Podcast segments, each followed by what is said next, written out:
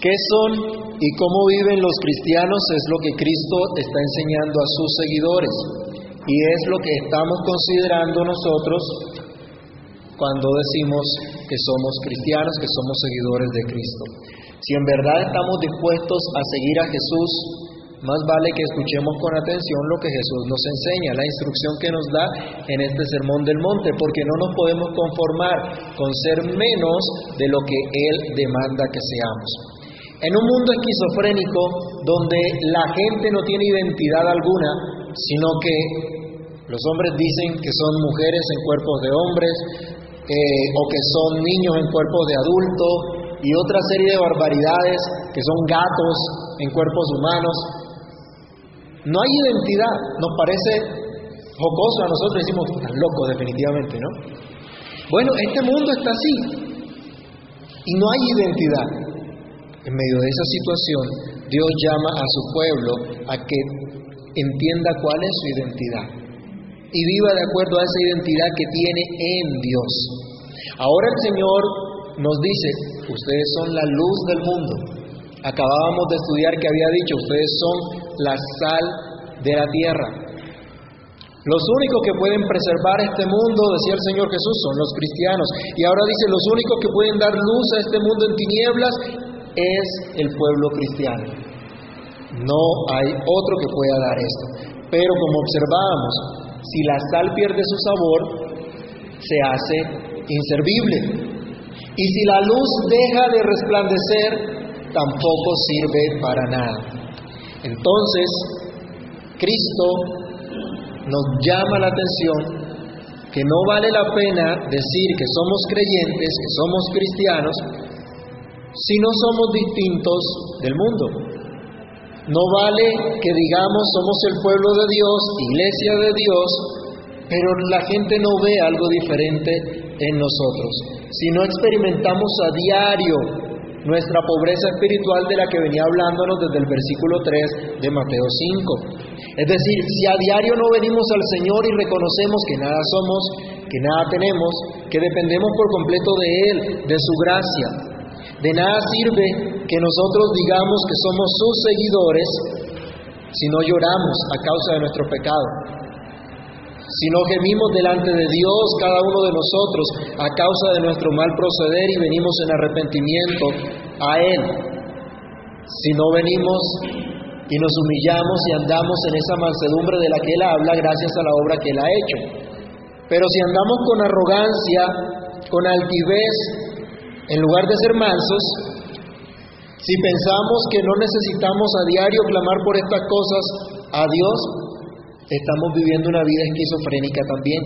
Es absurdo decir que somos cristianos y no reconocer cada día que nuestros corazones necesitan ser limpiados por Cristo. Es un absurdo que como cristianos toleremos la maldad, el pecado en cualquiera de sus manifestaciones en nuestro propio corazón habiendo ya Cristo limpiado nuestros corazones y dándonos la esperanza de ver a Dios.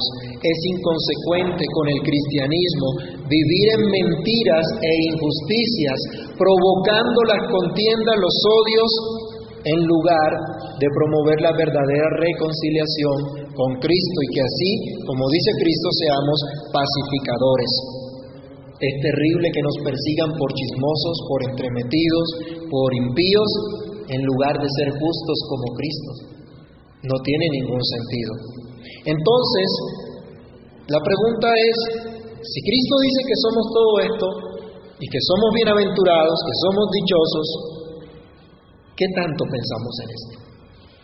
¿Qué tanto consideramos lo que Cristo dice que somos? ¿Oramos personalmente por ser cada vez más como Cristo? ¿En qué gastamos la mayor parte de nuestro tiempo de oración? Señor, bendíceme este día, prospérame, que me vaya bien. O sacamos un tiempo para decirle, Señor, transfórmame hoy más, que hoy pueda ser más como tú, que hoy pueda ser más un cristiano como tú dices que soy. ¿Entendemos cuál es nuestra verdadera identidad? Somos cristianos, somos hijos de Dios, somos la luz de este mundo, dice Cristo, y podemos decir aleluya. Los cristianos son la luz de este mundo. Luz en medio de las tinieblas es la primera reflexión que vamos a tener el día de hoy. En primer lugar debemos decir, los cristianos son la luz del mundo, son luz en medio de las tinieblas. Así como meditábamos la semana pasada en los versos anteriores, que los cristianos son la sal de la tierra en medio de un mundo podrido, putrefacto, corrupto, el Señor ilustra la misma doctrina, la amplía, la profundiza, diciéndonos a través de otra figura que los cristianos son la luz de este mundo. Vayamos a Efesios 5.8. Por favor, Efesios 5.8. ¿Qué es lo que dice Dios que somos nosotros? Lo que éramos antes y lo que somos ahora. Efesios 5.8.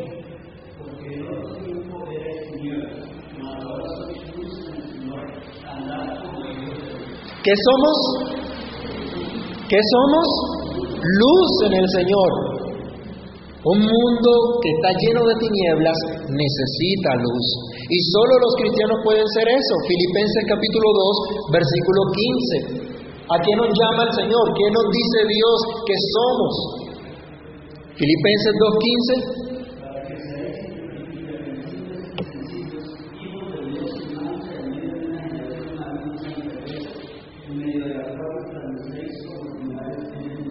Ahora dice que somos qué? Luminares.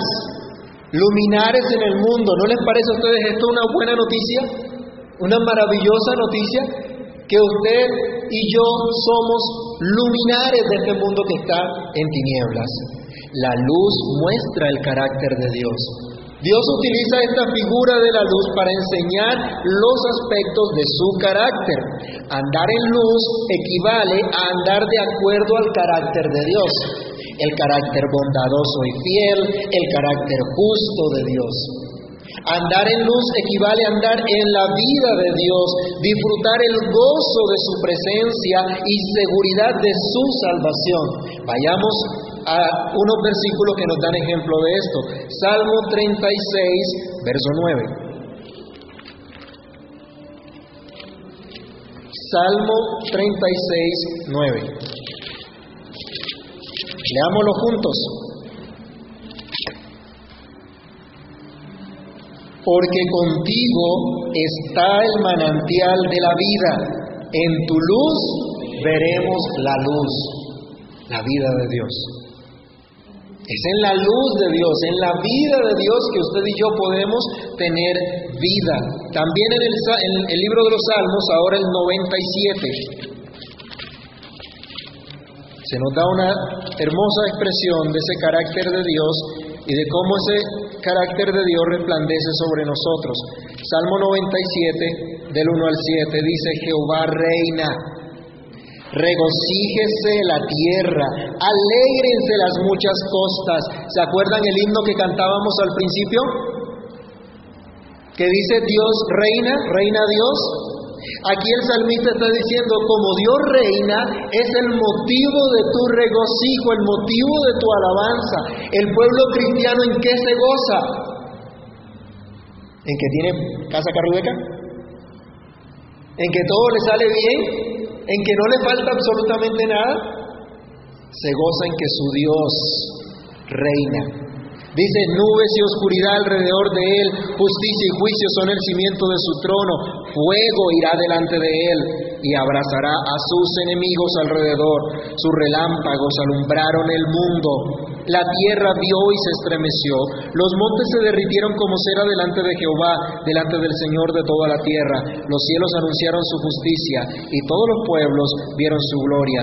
Avergüéncense todos los que sirven a las imágenes de talla, los que se glorían en los ídolos, póstrense a Él todos los dioses. Dios reina. Y en eso se goza el pueblo de Dios. La vida de Dios está allí.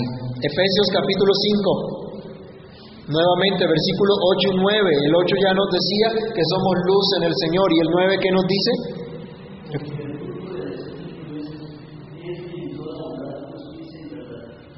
Bondad, justicia, verdad. ¿Y qué decía Cristo? Que los cristianos son bienaventurados porque son bienaventurados quienes. ¿Se acuerdan? Los misericordiosos.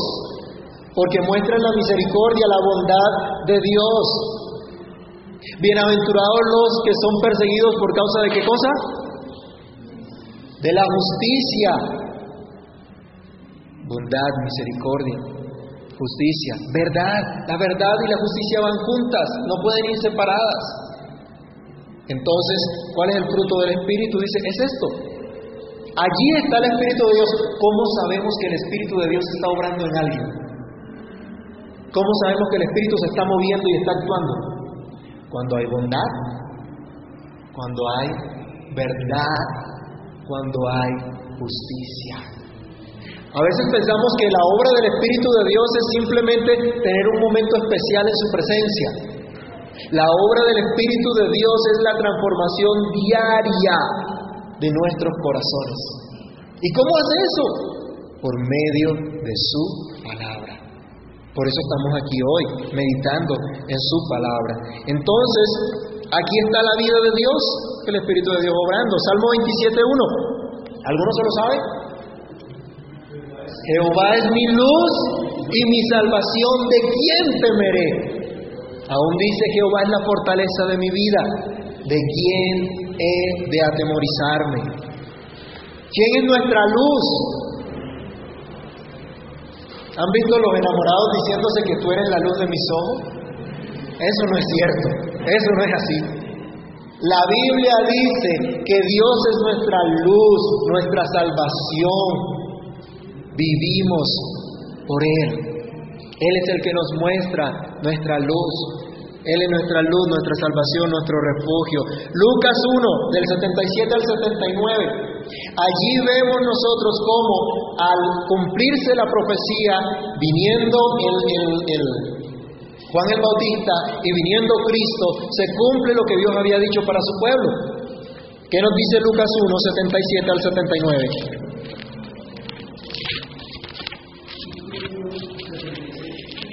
1, 77 al 79.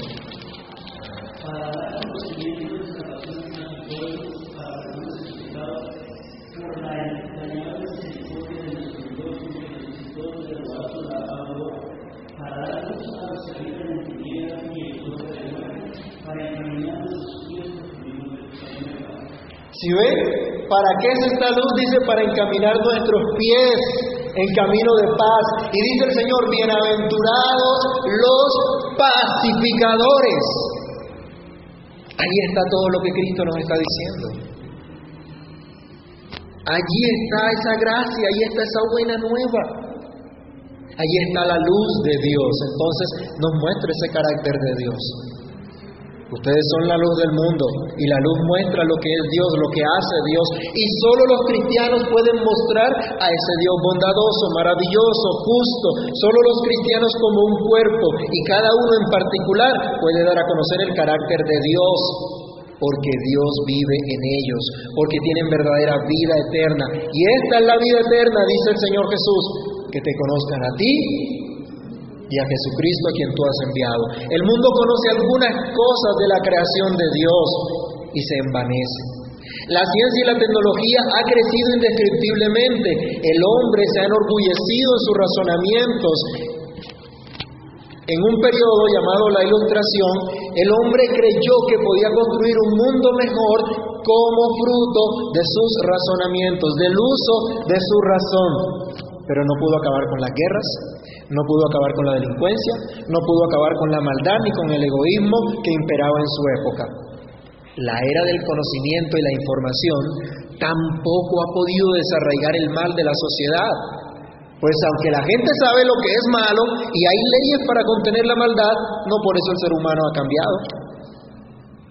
No por eso vemos que, eh, que progrese realmente la sociedad, sino miremos la decadencia en la cual nos encontramos. La sociedad va aumentando en decadencia cada día, porque el mundo está en tinieblas.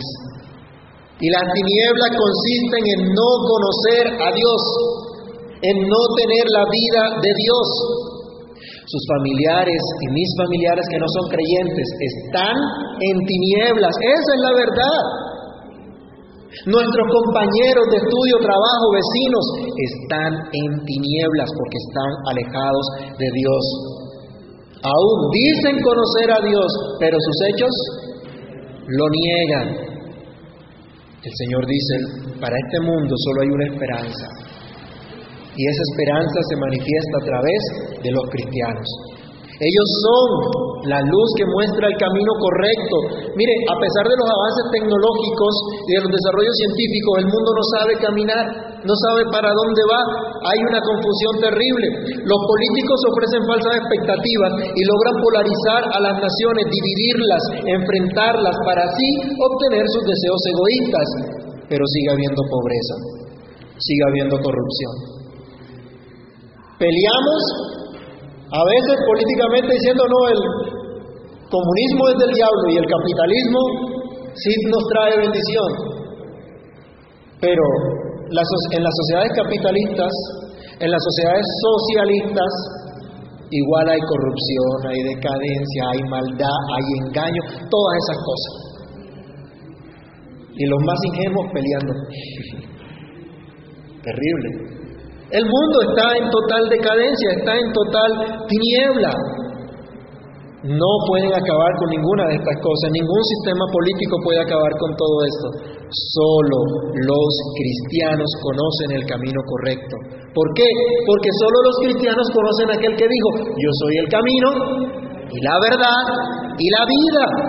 Solo ellos saben el camino que deben seguir porque tienen la promesa de Cristo que asegura, el que me sigue no andará en tinieblas, sino que tiene, tendrá la luz de la vida. El cristiano no tiene que andar alrededor de las tinieblas, de la oscuridad, porque la luz de Dios vive en ellos, está en ellos, porque tiene su instrucción que es luz. Veamos unos versos que nos hablan acerca de esto. Salmo 119, 105. Otra vez los estudiantes, ¿quiénes, ¿quiénes saben Salmo 119, 105? Lámpara es a mis pies tu palabra y lumbrera a mi camino. Jehová alumbrará mis tinieblas ¿Qué es lo único que nos puede ayudar, hermanos, a entender el camino correcto? ¿Qué es lo único que nos puede mostrar la verdad? Solo la palabra de Dios. ¿Y quién ama la palabra de Dios? ¿No es solo el pueblo escogido por el Señor? Este Salmo 119 habla del amor por la palabra de Dios. Dice que son más dulces que la miel a la boca. Solo el pueblo redimido puede amar la palabra de Dios. ¿El mundo ama la palabra de Dios? ¿Qué es lo que dice el mundo de la palabra de Dios?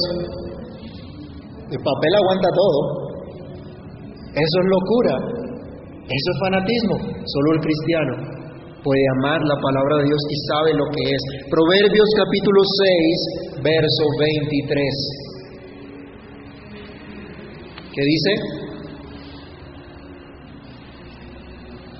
Vamos pronto que tenemos muchos versículos hoy.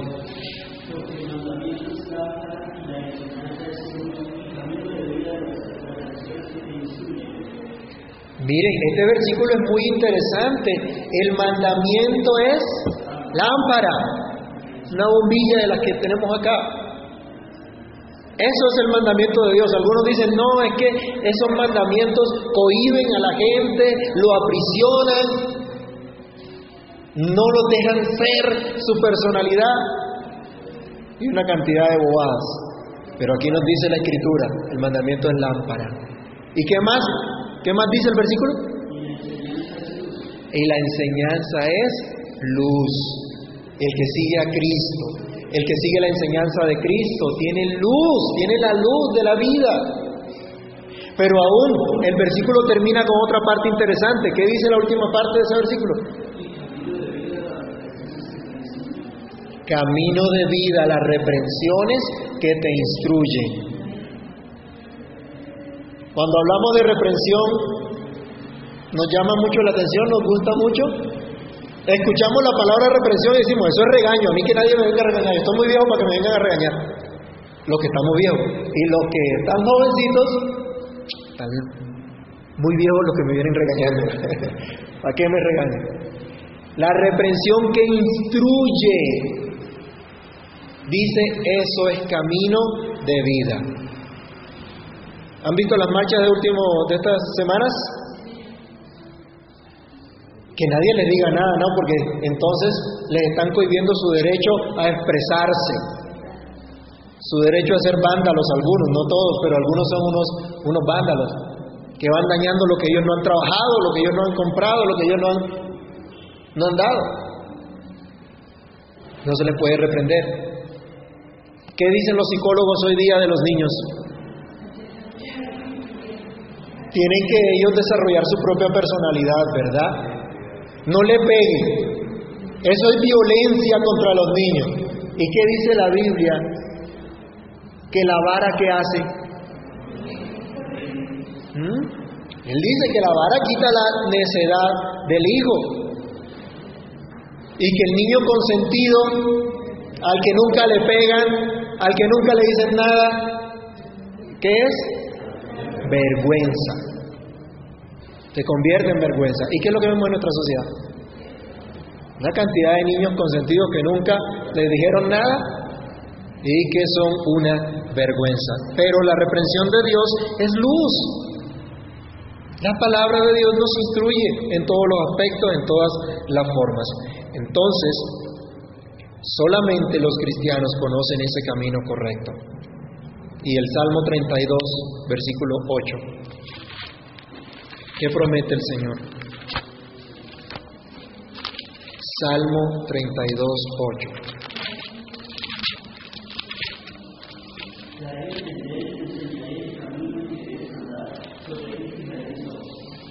Miren qué bendición tenemos nosotros, porque Dios está con sus ojos puestos en nosotros y enseñándonos el camino que debemos andar. Así que solo los cristianos tienen la luz y tienen el camino correcto. Y la luz en las tinieblas resplandece. Vámonos rápidamente a Juan 1, del 4 al 5. Cuando se nos habla de la venida de Cristo, Cristo vino a dar luz, vino a dar vida. Juan 1 del 4 al 5.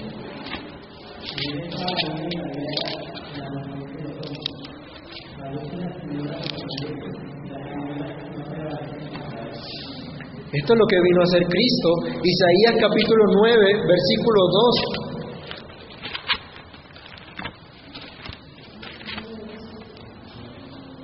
Cuando Cristo vino se cumplió literalmente esta profecía.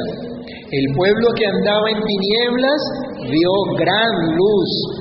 Los que moraban en tierra de sombra de muerte, luz resplandeció sobre ellos.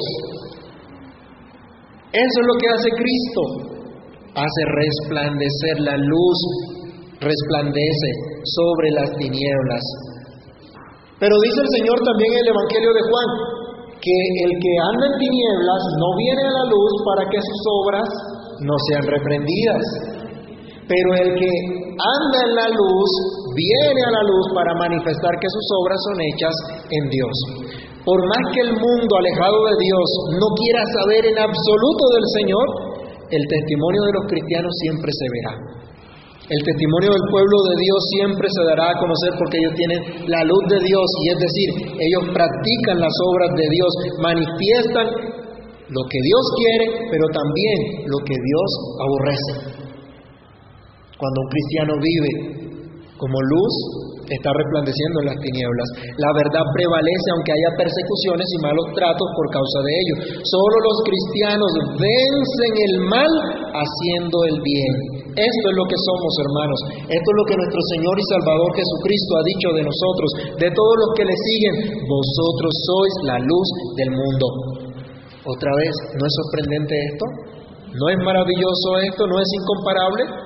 El doctor Martin Lloyd Jones decía, el cristiano ordinario, aunque quizá no haya estudiado nunca filosofía, sabe más de la vida y la entiende mejor que un gran experto que no sea cristiano. Solo los cristianos son la luz del mundo. Y son la luz del mundo porque tienen en sus corazones al que es la luz del mundo. Jesús dijo, yo soy la luz del mundo. El que me sigue no andará en tinieblas. No resplandecemos por nosotros mismos. No tenemos luz propia, no brillamos con luz propia. No son nuestras buenas obras que nacen de nosotros. Es Cristo. El apóstol Pablo dice, ya no vivo yo. Sino que vive Cristo en mí. Son las obras de Cristo. El apóstol Juan toma el testimonio de Cristo y lo presenta en, su evangelio a la iglesia que estaba siendo perturbada en el primer siglo por los gnósticos, gnósticos que se decían cristianos, entre comillas, que decían que solo algún tipo especial de gente que tenía cierto conocimiento podía ser salva. Y acá el apóstol Juan le muestra entonces cuál es el testimonio de Cristo el que sigue a Cristo no estará en tinieblas. Así que mi hermano, si tú sigues a Cristo, no estarás en tinieblas. Aunque estés en un mundo lleno de tentación, rodeado de oscuridad, donde la gente tropieza con las tinieblas, aunque la oscuridad trate de, de invadir tu vida, la promesa de Cristo es que tú tendrás la luz de la vida. Dios fue el que nos sacó de las tinieblas de nuestros delitos y pecados y resplandeció en nuestros corazones. Segunda Corintios 4, 6. Y Dios resplandeció en nosotros la faz de Jesucristo. Es Cristo esa luz que vino a nosotros. Y como les decíamos ahora rato en el Salmo 27.1 también, el Señor es mi luz, Él es mi salvación. Es Dios el que nos guía en su verdad a las moradas eternas. Vayamos al Salmo 43.3. Esto que pedía el salmista lo debemos pedir nosotros hoy también, porque lo tenemos en Cristo. Ya lo tenemos, pero debemos pedir cada día vivirlo, cada día experimentarlo. Salmo 43, 3.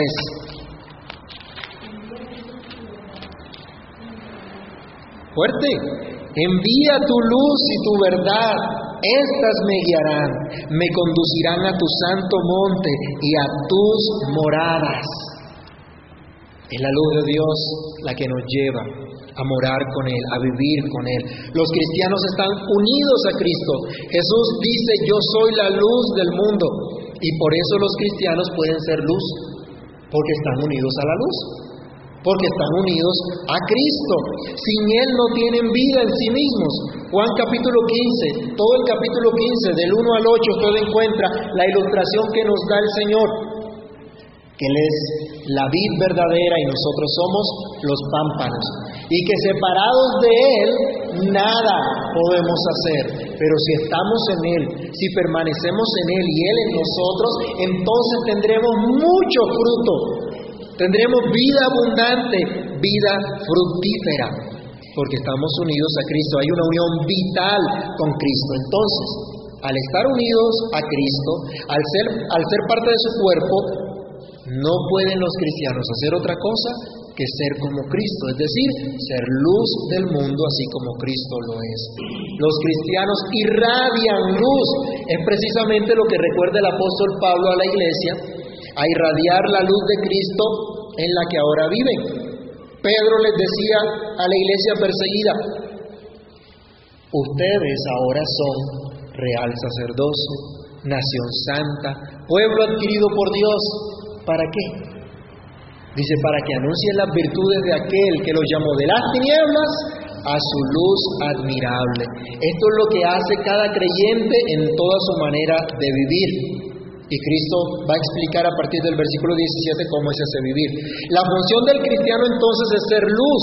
La función de la iglesia es ser luz, irradiar la luz de Cristo en todo lugar. Y no se puede la iglesia desviar de su propósito. Preguntemos ahora, ¿tenemos claridad de lo que somos? y de nuestro llamado?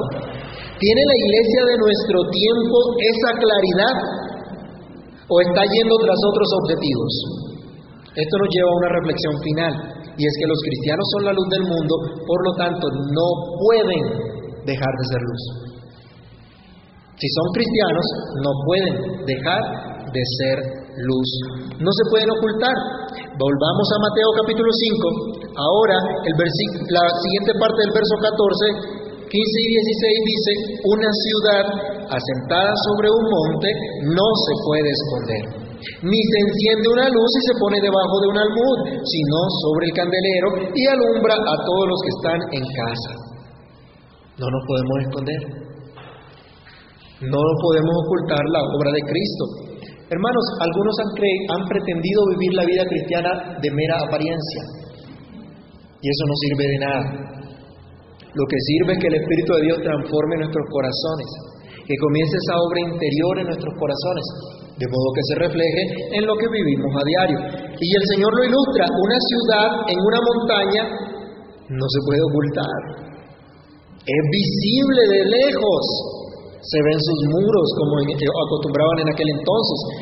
También dice el Señor, la luz no se puede esconder debajo de un baúl, no se puede meter en un baúl o en un recipiente o en alguna cosa que impida que irradie, que resplandezca. No tiene, eh, no, no tiene mm, razón de ser que se oculte esa luz. El propósito de la luz es precisamente resplandecer en medio de las tinieblas.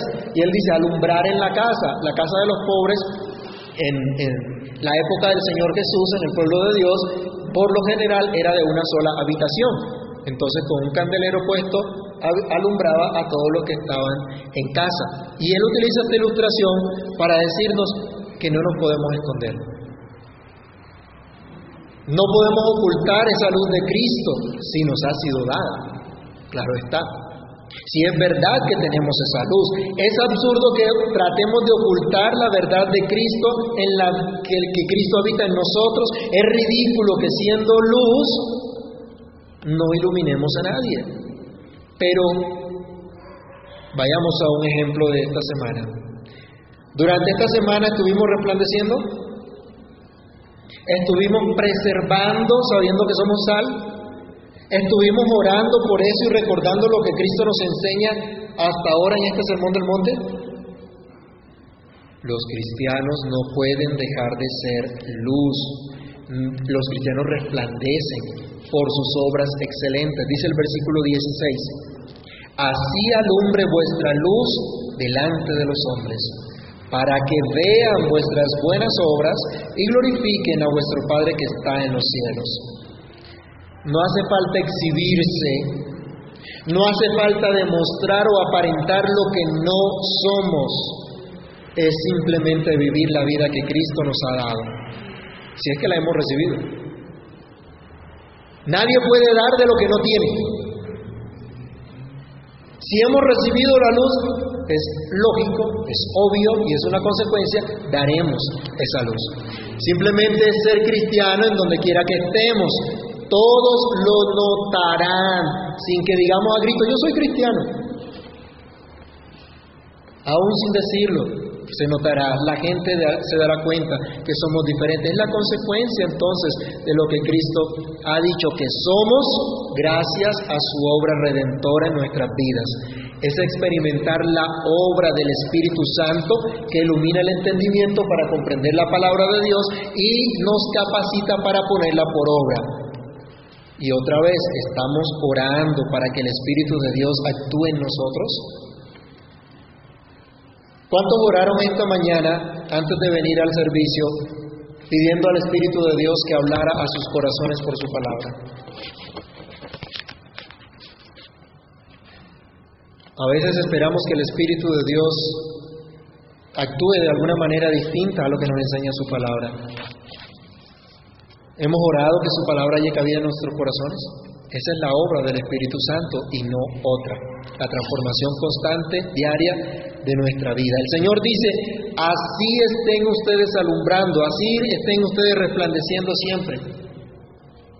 La forma como hablaba eh, el Señor y como eh, traducía, como, como plasmaron los, los escritores bíblicos, habla de una acción continua, no de una acción momentánea, sino permanente. Entonces cuando dice, así alumbren vuestras obras, vuestra luz, vuestras buenas obras, está diciendo es, así mantengan siempre resplandeciendo. Así mantengan siempre esta labor que ustedes ah, les ha sido encomendada. No nos vamos a adelantar, pero el Señor dice del verso 17 en adelante cuáles son las buenas obras y se trata de la ley de Dios. No se trata de nuestras obras que nos inventamos para mostrarnos a nosotros mismos como solían hacer los fariseos. Se trata de lo que Dios demanda de sus hijos, ya que los ha salvado, les ha regalado su salvación, les ha dado su gracia.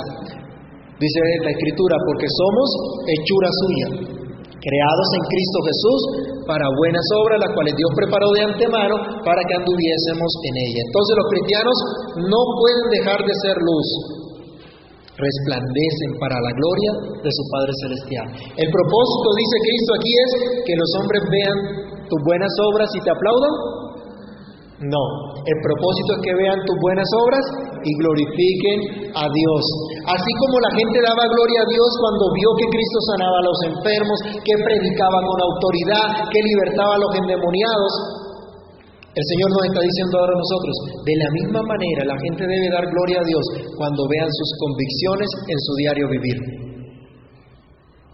Cuando vean su fe en su diario vivir. Esta es la razón de nuestro existir, hermanos, la gloria de Dios. Vayamos a Primera de Corintios capítulo 10, verso 31. La Biblia nos enseña que no vivimos para nosotros, sino para nuestro Dios, para su exaltación, para el reconocimiento de sus perfecciones, esto es, para su gloria. ¿Qué dice 1 Corintios 10:31? Si comemos,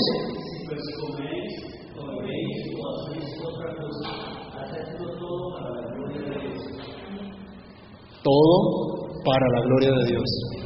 O sea que vale entonces que digamos, que harto este trabajo, que es harto este oficio. ¿Vale la pena decir eso? Todo lo que hagamos, dice, para la gloria de Dios. Y la pregunta es, bueno, yo sí estoy trabajando para la gloria de Dios. Todo lo que estoy haciendo, cada uno en el rol que tiene, cada uno con los dones que Dios le ha dado, ¿lo hace para la gloria de Dios? El Señor dice, así alumbren vuestras buenas obras para que los hombres vean esto y glorifiquen a vuestro Padre que está en los cielos. ¿Nos estamos preocupando por glorificar a Dios? ¿Nos estamos preocupando porque los demás al vernos glorifiquen al Señor? Como cuando veían a Cristo. ¿Puede ver la gente el tipo de convicciones que tenemos y pueden darse cuenta que esas convicciones son diferentes a las de ellos, pero que honran a nuestro Dios? Ve la gente que no corremos al desenfreno que ellos corren, que no caemos en sus angustias porque tenemos la paz de Dios aún en medio de las aflicciones. Somos de esperanza y de ejemplo para los que no tienen esa paz ni esa esperanza en medio de un mundo lleno de tinieblas. Nos motiva que Dios sea exaltado. Si no entendemos estas cosas, seguramente no estamos cumpliendo a cabalidad nuestra función de ser luz. Si hemos descuidado nuestro deber y en lugar de ser luz estamos participando de las obras de las tinieblas, es tiempo de preguntarnos, como también este comentarista que mencionaba decía, ¿he recibido esta vida de Cristo? ¿Sé que Cristo vive en mí? Hoy es día de salvación, dice el Señor también. Hoy tenemos la oportunidad de arrepentirnos, volvernos a Cristo y rogar que nos llene con su luz para que así resplandezcamos. Mañana puede ser tarde y si la sal pierde su sabor, no sirve para nada. Y si la luz deja de, resplandecer, se vuelve inútil completamente. Dios nos manda entonces a que nos volvamos a Él, a que clamemos a Él, para que vivamos lo que Él dice que somos, que experimentemos cada día nuestra vida, que amemos los mandamientos de Dios y andemos en esas buenas obras que son las que glorifican a nuestro Padre que está en los cielos. Oremos. Señor, te damos muchas gracias, porque en tu bondad y misericordia nos muestras cuán bueno eres, cuán misericordioso. En tu bondad, Señor, has traído muy buenas noticias para nosotros. Señor, no alcanzamos a comprender la magnitud de esta grandeza de tu gracia al decirnos que somos la luz del mundo. Padre bueno, permítenos regocijarnos en esta verdad, pero también asumirla con temor y temblor, sabiendo lo que somos, sabiendo nuestro llamado. Te pedimos que nos ayudes, te pedimos que nos permitas entender tu verdad, saber que dependemos de ti siempre, que no hay nada que podamos hacer fuera de ti, que es imposible resplandecer si no tenemos tu luz. Señor, y solamente en tu luz veremos la luz. Solo por Cristo podremos resplandecer. Hoy rogamos, Señor, llénanos de Cristo, llénanos de la luz de Cristo, Por favor, Espíritu Santo, obra en cada uno de nosotros para que se muestre Cristo en nosotros, para que viva Cristo en nosotros, para que de verdad vivamos esa nueva vida transformada por tu poder. Señor, que la gente vea nuestras buenas obras que realmente no son nuestras, sino que son tuyas, porque eres tú quien produce en nuestros corazones esa buena voluntad de amar tus mandamientos y andar en ellos. Por favor, Padre, permítenos ver la obra de tu Espíritu cada día en nosotros. Permítenos crecer en tu gracia y en tu conocimiento constantemente. Y así vivamos regocijados al ver tu obra. Que entendamos que todos los días necesitamos ir a tu presencia para ser saciados constantemente, para ser llenados constantemente, para ser iluminados constantemente y así cumplir nuestra función de ser sal, pero también nuestra función de ser luz. Ayúdanos, Señor, capacítanos, perdónanos, límpianos, socórrenos y permite que tu palabra llegue cabida en nuestro corazón y haga lo que tiene que hacer. En Cristo Jesús te damos muchas gracias. Amén y amén.